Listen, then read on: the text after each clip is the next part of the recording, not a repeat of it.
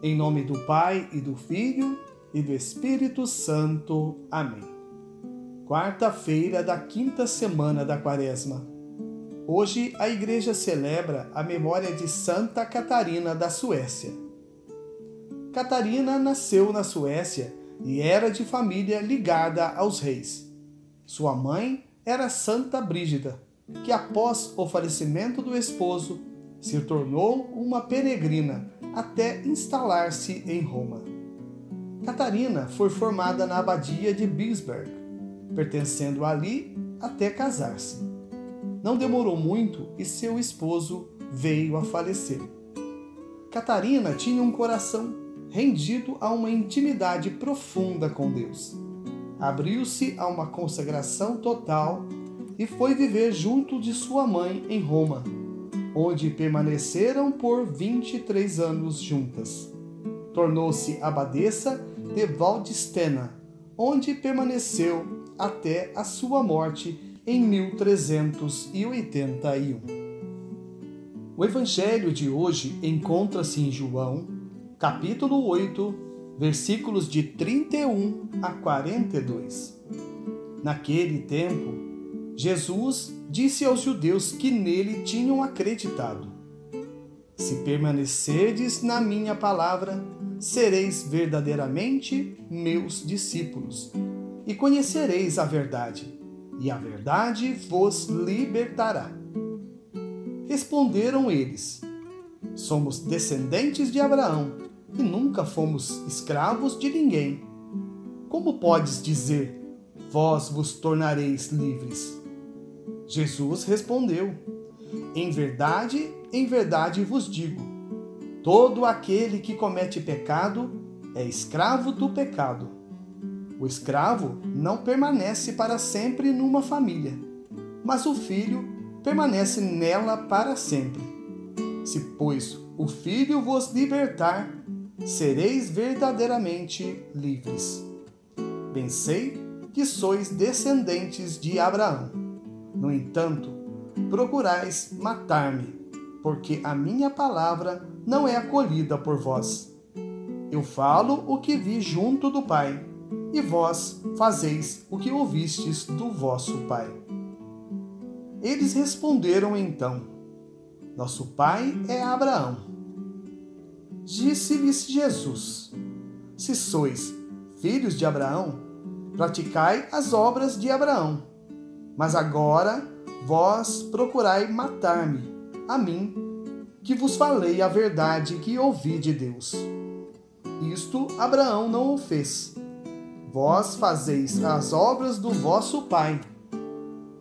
Disseram-lhe então: Nós não nascemos do adultério, temos um só pai, Deus.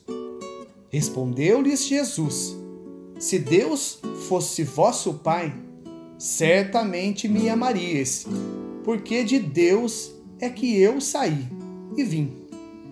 Não vim por mim mesmo, mas foi Ele que me enviou.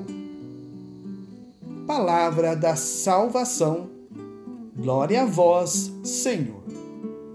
Meus irmãos e minhas irmãs, a todos vós graça e paz da parte de Deus nosso Pai e do Senhor Jesus Cristo. Conhecereis a verdade, e a verdade vos libertará. Hoje Jesus nos fala da liberdade para a qual ele nos criou. Em Gálatas, capítulo 5, versículo 1, São Paulo nos diz: É para que sejamos homens livres que Cristo nos libertou. Ficai, portanto, firmes e não vos submetais outra vez ao jugo da escravidão. Mas quais são os nossos conceitos sobre liberdade? Nos dias de hoje, há uma procura desenfreada por aquilo que se intitula liberdade. Nada que diz faça isso ou faça aquilo é bem visto pela nova geração, que busca na chamada falsa liberdade o prazer sem limites. E tudo isso dificulta as pessoas de terem uma vida regrada, atrelada aos bons costumes, à moral e à ética. temos dificuldade em nos relacionar, seja no âmbito familiar, no trabalho e até mesmo no social. Criamos seres humanos incapazes de respeitar os pais, autoridades e regras, e que nem pensam em seguir uma doutrina ou ensinamento, pois isso tiraria-lhes a liberdade. Meus irmãos e minhas irmãs, nunca fomos tão escravos de nossas fragilidades. Estamos doentes do corpo e da alma. Criamos a nossa própria liberdade. Estamos presos em nossa mediocridade. E o pecado é o resultado final desta falsa liberdade. O homem engana a si próprio comete todas as faltas possíveis em nome desta liberdade. Acaba refém de seus atos, pois não sabe distinguir o que é certo do que o faz pecar. Ou até sabe, mas não se importa com esta situação. Uma vez, conversando com o padre José Roberto a respeito do que o mundo de hoje pensa do verdadeiro seguidor de Cristo, que é aquele que vive controlado por mandamentos e preceitos, ele sabiamente me disse: Será que viver tudo isso, fazer o bem, cumprir as vontades de Deus, não nos faz homens livres? Eu sou um homem livre, disse ele. Com certeza que sim.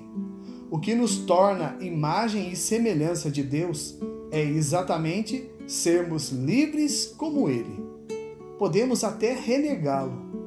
É a liberdade que nos foi dada, de amá-lo ou não. Depende apenas de nós.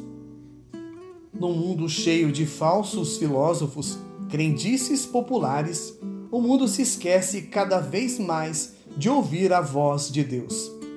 Pessoas que não saem de casa sem ouvir o horóscopo mas sequer sabem qual é o evangelho do dia.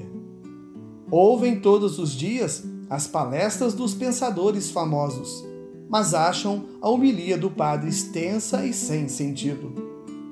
Quando Jesus nos diz que o escravo não permanece para sempre numa família, mas o filho permanece nela para sempre, ele quer nos dizer que aquele que é fiel aos seus ensinamentos e os coloca em prática, jamais abandona a sua fé.